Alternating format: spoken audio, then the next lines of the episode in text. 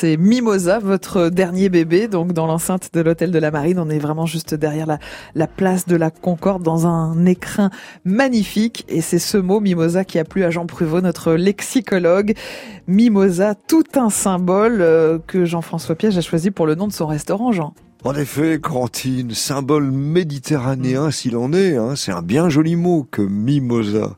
Et Jean-François Piège illustre, avec cet excellent choix, tout ce que la cuisine méditerranéenne a de généreux et de coloré. Mais ce mot même de mimosa n'est pas par ailleurs sans mystère. Hein. Et ce n'est évidemment pas, comme le croyait l'une de mes filles, la moitié d'un mosa, mimosa. Bon, c'est au contraire une plante tout entière, très sensible. Et c'est d'ailleurs de là que vient son nom, curieusement.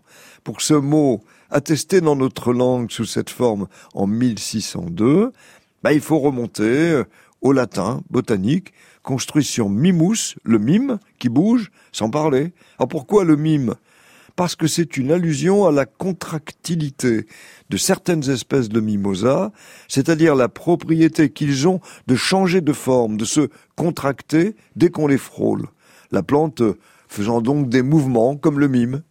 Puis il y a une autre particularité du mimosa, mais alors cette fois-ci grammaticale. Et là, il faut que vous nous éclairiez, Jean. Hein Bien volontiers, Corentine. En fait, jusqu'à la fin du 19e siècle, à cause de la terminaison en A, mhm. qui venait du latin, on faisait du mot mimosa un féminin. On disait une mimosa. Mhm. Et au 18e siècle, il y eut même la mimose.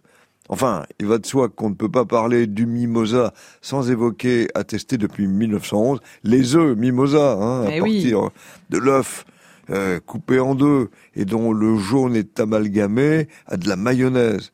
Et alors, comme la langue française est bonne fille, on peut ou non mettre un S au pluriel à mimosa dans les œufs mimosa.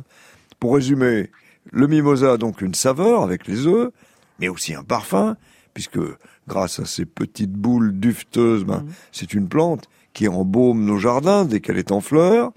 Alors, un bouquet de mimosa sur la table où se trouvent des œufs mimosa dans un restaurant choisissant pour emblème le mimosa, c'est dans le fond un grand coin de paradis méditerranéen sur nos tables. Et grâce à Jean-François Pierre. Exactement. Et dans l'enceinte de l'hôtel de la Marine, ce qui ne gâche rien, Jean Prévost.